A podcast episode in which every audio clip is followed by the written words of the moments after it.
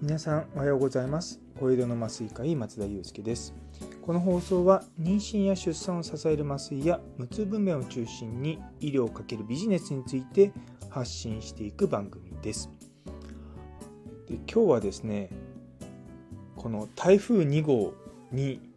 私がすごい翻弄されたというお話を共有させていただこうと思います。っていうのはですね いや本当に大変だったんですよ。あのツイッターでも少し上げさせていただいたんですけれども実は私この6月の3日土曜日の夕方の4時から知人の結婚式があったんですね。で当初の予定では6月の2日の夕方に東京に帰る予定だったんですよ。でなので昨日の夜新神戸にいてでそこからですねあの東京に戻ろうと思ったんですけれどもそこでもう新幹線が止まってしまうという事態になったんですね。まあでも、まあとはいえね、結構翌朝になれば大丈夫かなと思って、もうその状態で新神戸にホテルを取って、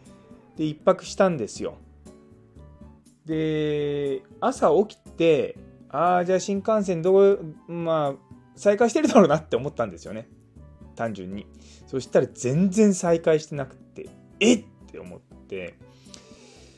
で、飛行機を、まあ、新神戸だったので、あの、神戸空港から飛べるかなと思って見たら、朝一かもう夜しかなくて、夜だったら全然間に合わないと。で、まあ、とりあえずでも新幹線は名古屋までは行ってると。で、その段階で実はもうお昼からその東京行きの新幹線が再開する情報が若干出てたんですね。なので、もう、まあ、とりあえず新幹線に乗って行こうと。ね、新神戸から、まあ、行けるとこまで行こうかなと思ったんですね。で、最初は名古屋から実はその在来線みたいな特急を使ってですね、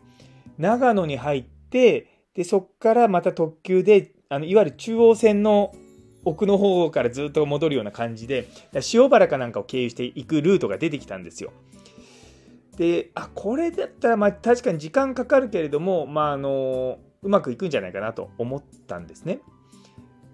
で、新神戸の駅着いたら、どの新幹線も行き先が新大阪なんですよ。いや、だから、ネットで調べてる情報とかだと、その、名古屋まで行きそうな雰囲気だったんですけども、いや、全然もう大阪に泊まっちゃうのかと思ったんですよね。で、どうしようかなと思ったんですけども、とりあえず新大阪まで行っておけばいいかなと思って、とあの自由席のもうチケットだけ買ったんですね。で、たまたまその時に上がっあのコンコースに上がっていったら、すぐにあの新幹線が来てたので、もそこに飛び乗って、新神戸から新大阪まで行ったんですよ。でそれがですね、多分9時半ぐらいなのかな。で、10時16分に、その、新大阪から名古屋まで行くっていう新幹線があったんですね。でまあ、それも、まあ、すごいいっぱいなわけですよ。で、結構昨日も名古屋で足止め食らってる人たちが何人かいたっていうのもあってですね、まあ、とりあえず私も名古屋まで行こうかなとも思ったんですけども、まあ、駅のホーム着いた時の段階でもうすっごい混んでたので、まあ、とりあえずこの10時16分は諦めようと思ったんですね。で、その次に実は11時16分っていうのがあったんですけれども、その段階でもう12時6分に東京行きっていう新幹線が来るのが分かったので、もうこれは2時間待って、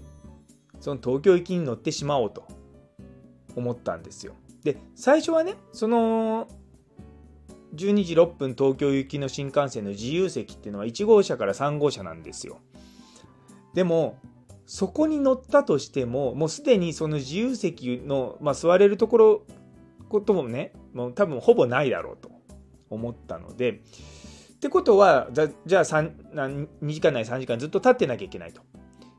で、グリーン車はあのグリーン券がないと立ち入っちゃいけないのは知ってたので、でも指定席のところっていうのはそこは、ま入っていいのかどうかちょっとその辺グレーゾーンだか僕知らないんですけどもまあそういったところでね立っていくでもしもその席がワンチャン空いてたら、まあ、座っていけるかなとも思ってですねでわざわざその指定席の車両のところに並んだんですよ。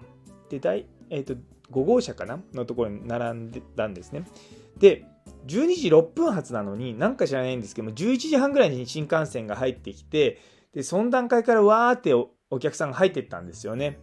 で、最初にやっぱ入ってったのは、私もそうなんですけども、いわゆるその指指定席で立つという選択肢をした自由席の人たちな、自由自由席民みたいな人たちなんですね。で、その人たちがでも、あの指定席の方がいらっしゃるんで、まあ、席にはま座らないわけですよ。で、みんな通路に立ったりとか、あの、連結部の通路に立ったりとか、あとはまあ、座席のすぐ横のあのね、真ん中の通路あるじゃないですか。あそこのとこに立ってたりとかしてたんですね。でそうするとポツポツとこう指定席の人たちが乗ってきていやでもその時にですね皆さん本当に礼儀正しくてすいませんすいませんって言うんですけどもいやいやすいませんはこちらですとか思いながらですねっていうのは本来指定席に僕らはいるべきものではないはずなのにそこにいさせていただいてありがたいなと思いながらですねやってたんですね。で結局12時6分発だったんですけどもその新大阪出たのが確か12時40分ぐらいだったのか30分ぐらい遅れたんですよね。やっぱりこうお客さんが乗ったりとかそういったのがあってそうで京都でもちょっと人が乗り降りがあってで名古屋ですよ。で名古屋に行ったらですねもう本当にもう駅の方見たら人だらけ。っていうのは大阪から京都までってまあ在来線で行け行くこともできるわけですよ。なのでもう名古屋までみんなだからその僕がさっき最初に乗ろうと思ったら10時16分のやって行った人たちがもう溢れててでその人たちで特に自由席の切符で、まあ、ワンチャン自由席乗れるかなと思ってる人たちはもう一切乗れないような状況なんですよ。だからあよかった新大阪でこれに乗ってと思ってですねずっとこう行って、まあ、結局品川の駅にですね15時ちょっと過ぎに着いてで、まあ結婚式には間に合ったんですね。いやー、でも本当大変でした。うん。で、実はですね、その、ただ単に移動が大変だっただけじゃなくてですね、あの、新幹線に乗ってる最中に私ののスマホが壊れるっていう事態になったんですね。でも一切もうタッチパネルに反応しなくなって、うわーって思って、で、幸い僕の Apple Watch は、その、電話とかができる機能がある 4G タイプっていうんですかね。Wi-Fi だけじゃないやつだったんで、まあ、品川の駅に着いた段階で、まあ、家族には電話して、今こういう状況で、まあ、あのちょちょっと iPhone が壊れちゃったから、あのそれで Apple Watch でまあテキストしたりとか、まあ、かのかろうじてできるので、まあ、そういったことして、まあ、対応しましたという話です。でもうだから品川の駅に着いた段階でその結婚式場がどこだったかっていうところも本来はその僕の予定は前日に帰ってちゃんと準備をして結婚式行く行く予定だったので、まあ、そんなことも全部できなくなっちゃったからあのメールをを見て本当に実はその今回の結婚式の何？招待状がメールだったんですよ。だから逆にすごい助かったんですよね。なんで品川駅のあのスタバの Wi-Fi をですね、ちょっとあの拝借して、で、そのメールを見てですね、なんとか場所をあの確認して、で、それを紙とペンで メモり、で、それをまあタクシーの運転手さんに見せて、あの、まあ駅からはタクシーで行ったみたいな感じでした。いやー、大変でした。本当に。で、それでまあ結婚式はすっごく良くて、あのー、もうすごく満足ができるというか本当にまあ結婚式出て改めて自分の家族のありがたさとかそういったのを考えながらっていうことを思い出させてくれる本当にハッピーな結婚式だったんですよ。でも写真が1枚も撮れなかったっていうのがありましたね。とまあ本当に移動も大変だったしスマホは壊れるし踏んだり蹴ったりな1日でしたけれども、ようやく予定よりも24時間遅れて自宅に着いてですね、今、あの自宅でこのスタイフを撮ってます。で、ちょっと、あのー、このスタイフどう撮ってるのって思うかもしれないんですよ。っていうのは僕、ね、スマホ今壊れてて、全く反応しないので、実はこれ、あのパソコンで撮ってるんですね。パソコンのいわゆるボイスメモで撮ってそれをスタイフのページからアップするっていう形でやってるんですよ。なんでまあこういった形でねスタイフやっていくのも一つありなのかなってちょっと今あの思いました。なかなかね困難が出てくると今まで普段ね簡単にあのなんだ